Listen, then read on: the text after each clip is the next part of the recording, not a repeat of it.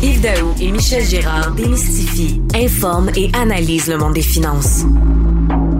Pour que vous puissiez enfin vous mêler de vos affaires. C'est le dixième anniversaire euh, du fameux plan Nord qui avait été annoncé en grande pompe par euh, Jean Charest en 2011. Un plan qui portait le slogan Le projet d'une génération. On parlait de 80 milliards d'investissements sur 25 ans qui touchaient le secteur minier, l'énergie, les forêts. On parlait de 10 000 emplois.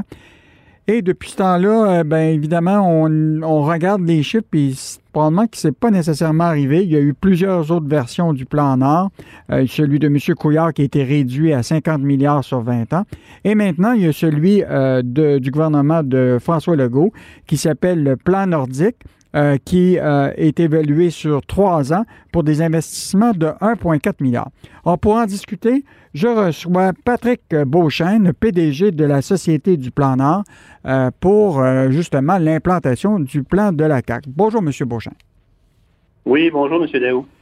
Évidemment, le plan Nord, je, regardais hier le nombre d'articles qui s'est publié depuis 2011. on pourra faire un, encyclopédie de tellement de choses ont été écrites sur ce, sur ce plan Nord-là. Il y a eu même des, des, blagues. on a parlé de plan mort, euh, etc. Là, vous, vous êtes responsable d'une société qui doit justement appliquer le fameux plan nordique euh, de la CAC. Euh, j'espère que notre plan Nord n'a pas perdu le Nord. Et donc, dites-nous un peu exactement en quoi il s'agit, euh, les actions qui vont être prises par votre société pour ce 1,4 milliard d'investissement. Bien, merci de l'opportunité. Oui, effectivement, beaucoup de choses. Peut-être juste un élément de précision par rapport à l'introduction que vous avez fait sur la hauteur des investissements. Il faut voir que ces chiffres-là que vous avez mentionnés étaient dans la vision du plan Nord à l'horizon 2035. Donc, 2035, mhm. c'est quand même dans 15 ans d'ici. Euh, entre-temps, vous avez raison, il y a eu un premier plan d'action en 2015-2020 qui avait 90 actions environ. Et en décembre dernier, le gouvernement, M. Euh, Jonathan Julien, ministre Énergie et Ressources naturelles, qui est responsable de la Société du Plan Nord, a donc annoncé euh, le plan d'action nordique 2023 avec des investissements de 1,4 milliard sur cette période-là de trois ans.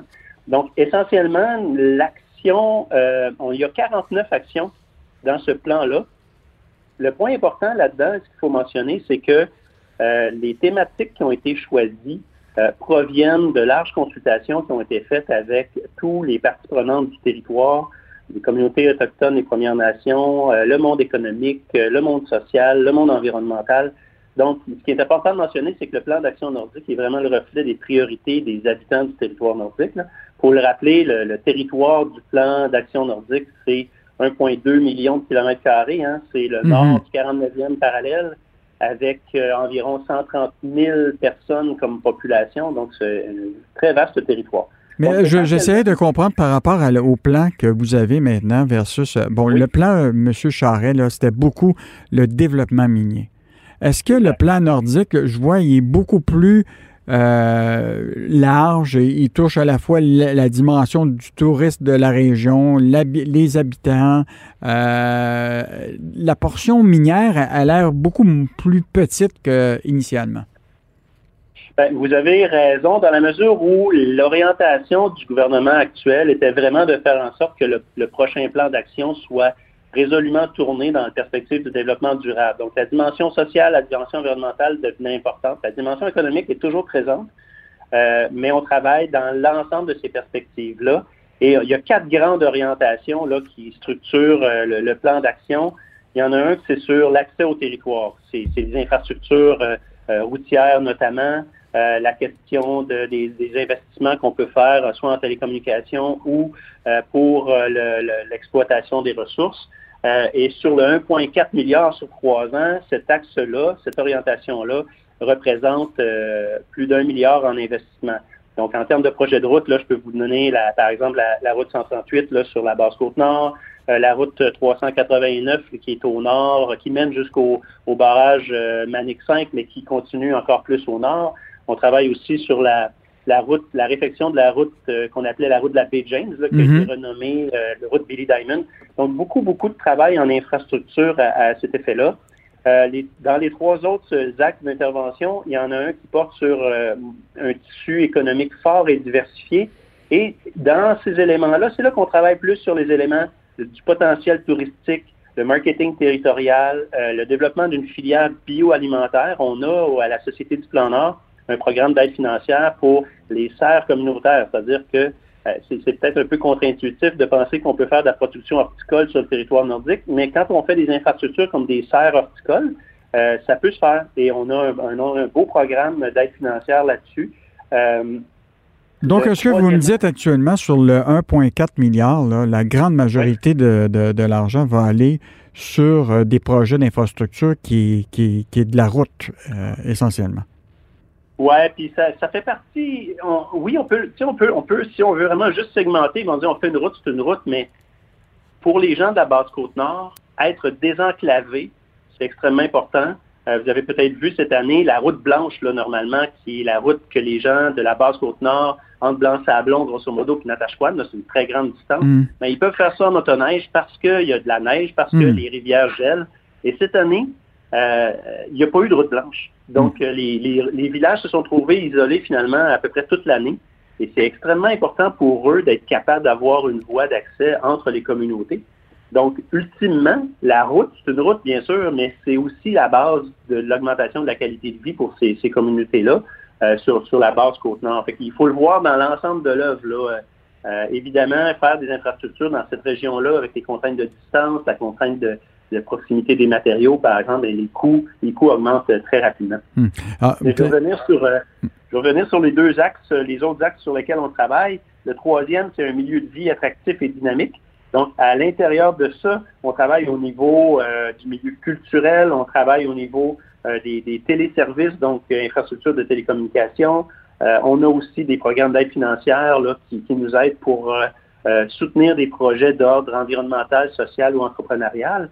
Donc là, on travaille vraiment de proche avec les communautés, avec leurs besoins, leurs projets, puis on les soutient là-dedans. Et le quatrième volet, bien évidemment, c'est la question de la protection de l'environnement, avec les cibles d'air protégées, avec l'engagement aussi qu'à l'horizon 2035, il y ait 50% euh, du territoire du plan Nord, du territoire nordique, euh, qui soit voué à des mesures de protection environnementale. Donc, ça fait quatre grands chapitres à l'intérieur du plan d'action nordique 2023 un budget total de 1,4 milliard. 1 milliard pour le volet infrastructure, grosso modo, une répartition là, dans, du reste du budget du 400 millions restant dans les trois ans. Hmm.